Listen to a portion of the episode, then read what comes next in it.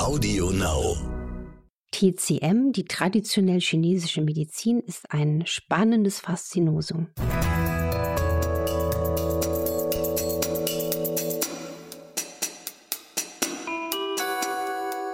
Dr. Anne Fleck, Gesundheit und Ernährung mit Brigitte Leben.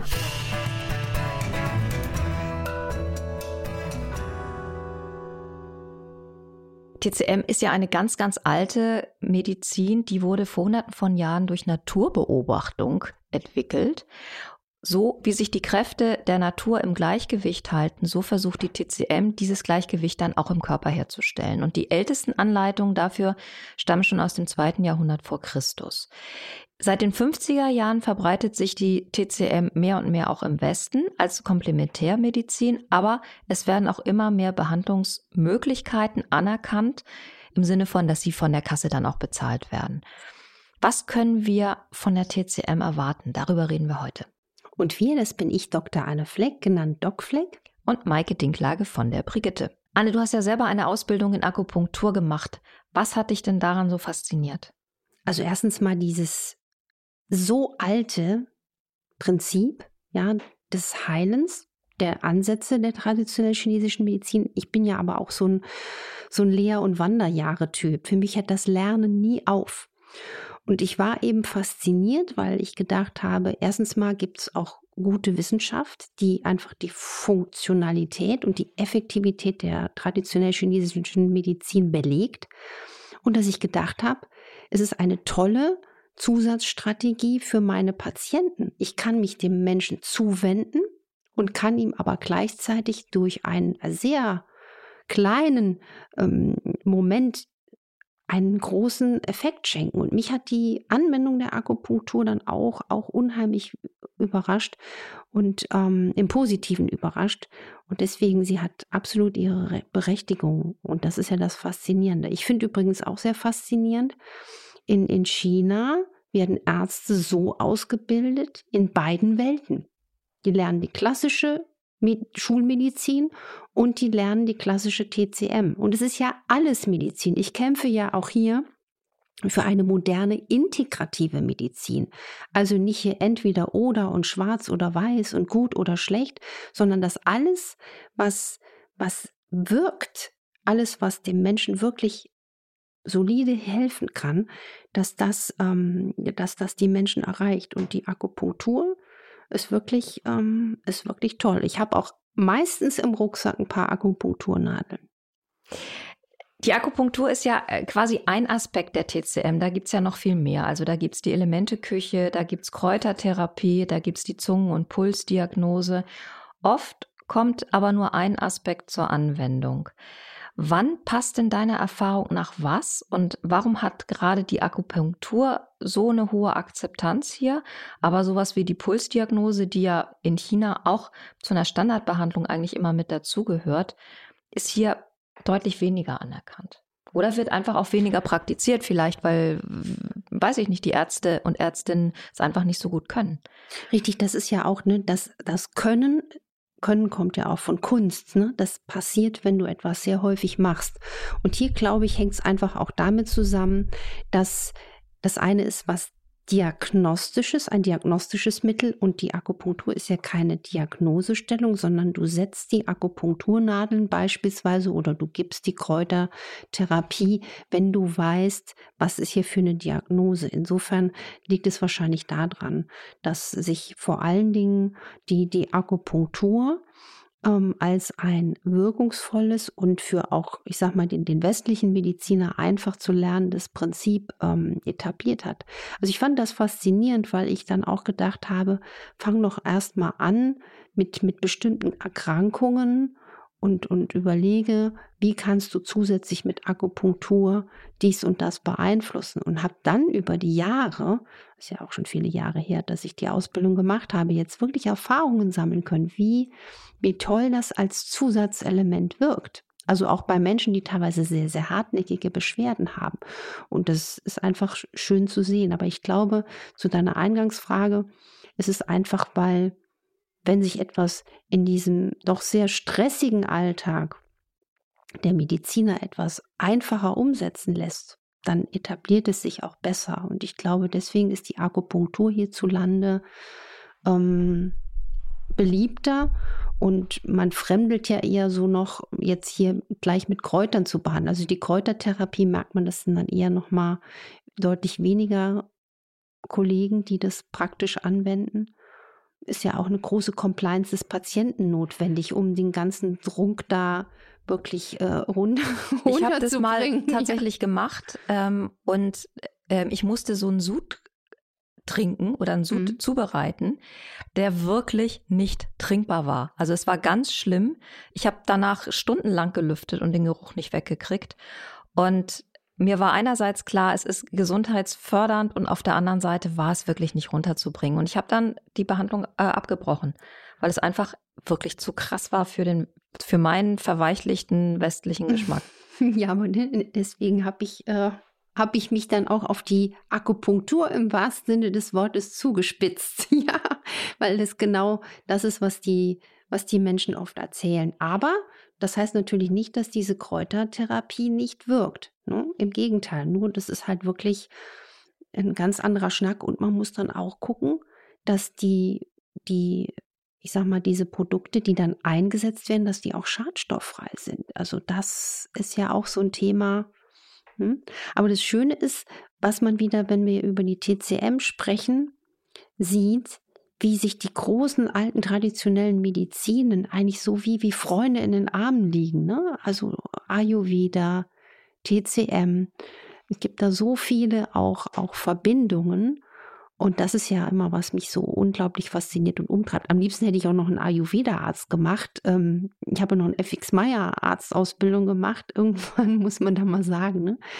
Aber das ist, das ist eigentlich toll, weil man immer mehr versteht und jedes System auch so seine, ja, seine Berechtigungen hat. Und deswegen versuche ich ja aus diesen Welten das herauszufiltern, wie so ein Pressling, wie so ein kon konzentrierter Pressling, was sich für uns Menschen hier in unserer Kultur gut umsetzen lässt und wie man das auch individualisiert ähm, an, an Mann und Frau bringen kann. Würdest du denn sagen, dass die Akupunktur, die hier von westlichen Ärztinnen und Ärzten angewendet wird, absolut identisch ist mit der reinen Lehre?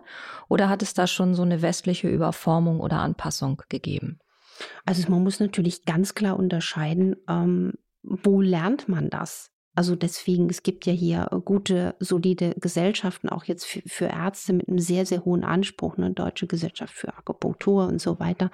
Also bloß nicht hier jetzt einen Wochenendkurs machen und denken, ich kann jetzt Akupunktur.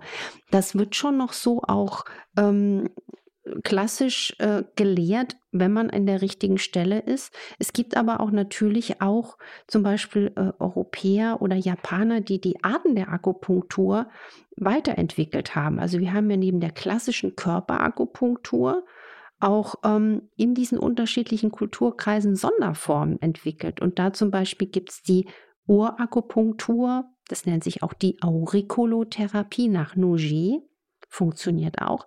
Dann gibt es auch eine sehr gut funktionierende, aber da muss ich schon gleich schlucken, ähm, andere Form, die Mundakupunktur nach Kleditsch oder die Schädelakupunktur nach Yamamoto. Und ähm, das ist dann jetzt schon wieder was ganz Spezielles, aber funktioniert auch. Hm? Wenn wir über TCM sprechen oder speziell jetzt auch äh, über die Akupunktur, dann geht es, wenn ich es richtig verstehe, ja immer darum, dass man die Nadeln so setzt, dass sich an der Stelle eine Energieblockade lösen kann. Was ist denn das für eine Energie, um die es da geht? Weil die ja eigentlich nicht unserer westlichen Vorstellungswelt entspricht.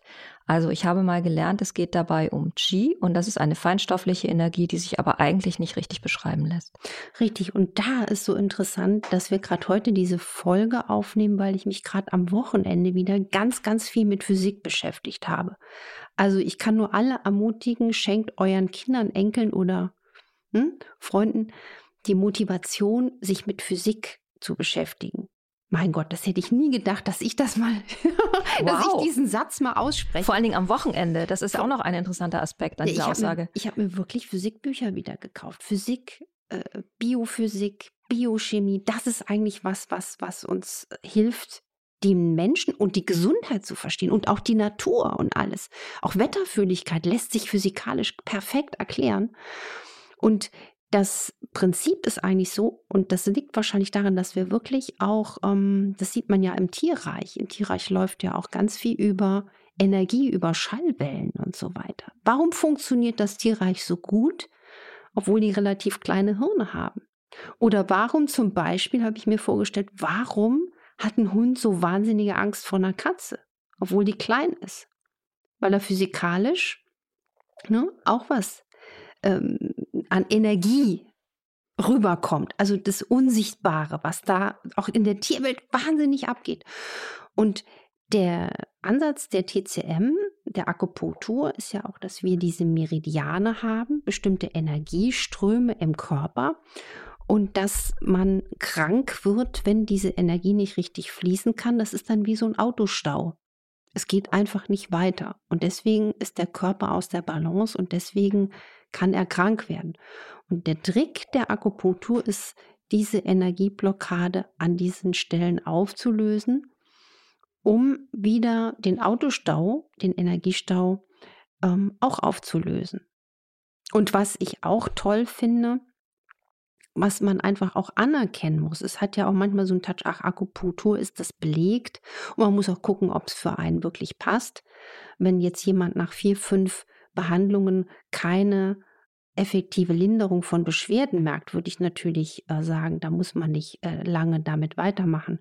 Aber zum Beispiel, was auch interessant war, jetzt gerade als die Covid-Krise aufkam, dass es ganz spannende Studien aus China gab, die gezeigt haben, wie schwere Fälle positiv beeinflussbar waren in den Verläufen durch äh, Akupunktur und hochdosiert Vitamin C. Das war auch zu den Zeiten, wo man der Krankheit noch gar nicht wusste, wie man der begegnet. Kam aus China schon sehr früh gute Arbeit, die gezeigt hatte, ähm, dass dieses Zusammenspiel ähm, funktionieren kann. Das ist vor allen Dingen äh, also überhaupt die Anwendung von Akupunktur außerhalb von Schmerztherapie ist natürlich auch sehr interessant. Richtig. Weil wenn man es bei Schmerzen einsetzt, etwa bei Migräne, ähm, kann man es sich ja so ungefähr vorstellen. Da ist irgendwas gestaut und das muss fließen und dann hört der Schmerz auch auf. Wenn man es bei heterogeneren Krankheitsbildern sozusagen einsetzt, ähm, wird es spannend, weil das zeigt, verweist ja sehr stark auf den Gesamtkörperaspekt dabei. Also, dass eine, eine Stauung sonst wo sein, im, äh, sein kann im Körper und trotzdem einen Reizdarm auslöst zum Beispiel. Richtig, und das ist so, so schön zu sehen, dass, es, ähm, dass das auch kein Glaubensartikel ist. Also ich hatte zum Beispiel mal einen Bauern aus dem alten Land, den habe ich ernährungsinterventionell etc. behandelt und der hatte wirklich massive Magenprobleme auch, Magenspiegelung etc. war alles gelaufen und war gar nicht so gravierend. Und da habe ich gesagt, wir machen jetzt einfach mal einen Versuch, wir gucken mal, ne? Wir kriegen mal zwei, drei äh, Akupunkturtermine. Ja, moin, ich weiß gar nicht, was das ist. Wir schauen mal. Ich genau, wir schauen mal. Wir lassen uns einfach überraschen. Und das hat ihm super geholfen. Wo es halt wirklich auch, ähm, und das freut einen dann wirklich auch sehr, sehr schöne ähm, Beschwerdelinderung gibt, ist auch bei, bei Rückenschmerzen und neben der Ernährung, neben der Bewegung auch ähm, sehr gut, zum Beispiel wende ich das an, um, um Blutdruck ähm, positiv im Sinne von zu regulieren. Kann man auch sehr, sehr ähm, breiter die Akupunktur anwenden. Ich muss nur immer gucken, weil ich so viele andere auch Strategien habe, dass ich manchmal denke ich, ach, die Nadel hättest du noch setzen können. Und manchmal ist ja so schön, wir haben ja oben am Kopf, ne, oben am Kopf, auf, an der Mitte unseres Kopfes, also wenn wir so eine Marionette wären, wenn wir uns an der Mitte aufhängen, da können ja jetzt mal alle mit dem Finger äh, diese Stelle so ein bisschen wie so ein 2, 3 Euro, 3 Euro Stücke gibt es ja gar nicht wie ein 2 Euro Stück massieren oder gefühlt wie so ein 3 Euro Stück, bisschen größer. Das ist ja ein ganz interessanter Punkt, wo man auch so ein bisschen ablesen kann. Ich sag mal, wie urlaubsreif ist man oder wie gestresst ist man. Das lese ich daran ab, wie der Punkt auf, den, auf die Pressur reagiert. Ja, ja. Und Oder das, was es in meinem Körper auslöst. Ja, und, und dieser Punkt ist einfach auch sehr schön, um das vegetative Nervensystem zu regulieren. Also ich bin auch schon mal irgendwo rumgelaufen und hatte noch so eine Nadel im Kopf, das äh, auf der Straße beim Einkaufen, weil das einfach unglaublich entspannt und ähm, ich weiß noch, wir hatten mal irgendein Familienfest und dann hatte eine alte, ältere Tante gefragt, ja, Akupunktur ist, wie funktioniert denn das? Noch nie gemacht. Und dann hatte ich ein paar Nadeln dabei und habe aus, aus Spaß einigen mal eine ne, ne Nadel einfach an den Punkt gesetzt, was einfach so sehr entspannend wirkt. Und dann sind auf dem Sofa zwei Leute parallel eingeschlafen. Ne? Das fand ich für mich auch spannend zu beobachten. Ne? Und, und wenn man segelt oder so, da gibt es ja einen Punkt, also ein Punkt, den ich jetzt auch an alle oder zwei Punkte, die ich gerne mitgebe. Wenn wir jetzt mal die Hände vor uns ausstrecken, auf uns auf die Fingernägel gucken, es gibt einen Punkt zwischen Zeigefinger und Daumen, wenn wir uns das Dreieck vorstellen, genau in der Mitte oder wenn wir eine kleine Faust machen, entsteht da so ein kleiner Berg, so ein Mini Mount Everest. In dieser Grube liegt der sogenannte Dickdarm-4-Punkt das ist aber gar nicht jetzt ein Punkt, der auf den Darm zwingend wirkt, sondern das ist der stärkste schmerzregulierende und immunstärkende Punkt. Und den kann man sich ja zum Beispiel selbst während der Arbeit oder selbst wenn ich jetzt hier Podcast aufzeichne, kann ich doch den Punkt ein bisschen mal liebevoll drücken. Und was auch interessant ist, wenn man, der hilft also auch wirklich, wenn jetzt jemand akut vielleicht von Schmerzen angegriffen wird, würde ich einfach sagen, gut, wenn du jetzt gar nichts anderes hast, kann man erstmal diesen Punkt äh, äh, komprimieren, massieren. Und auch ein schöner Punkt beim Segeln ist, wenn wir jetzt die Hände umdrehen und da, wo eigentlich das Urband ist und die Schnalle von der Uhr.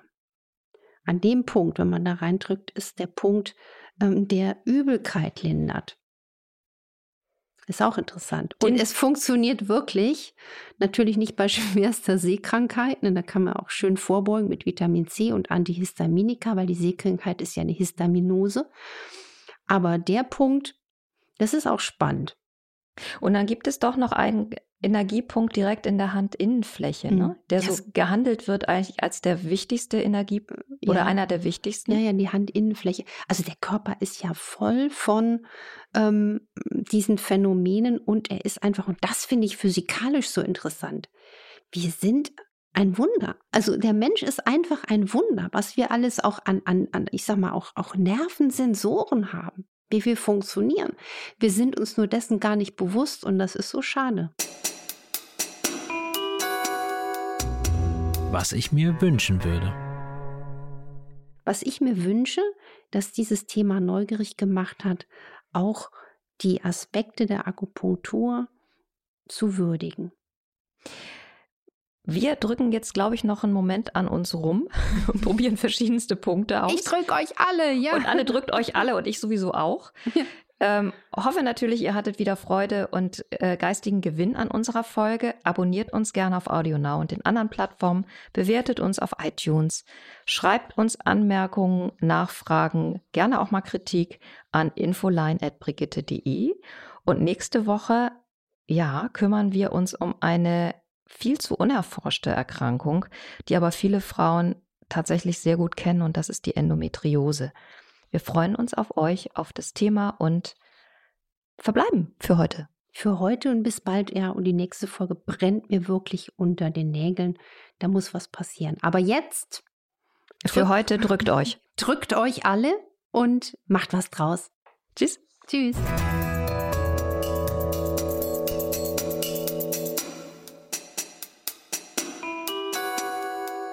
Dr. Anne Fleck Gesundheit und Ernährung mit Brigitte Leben.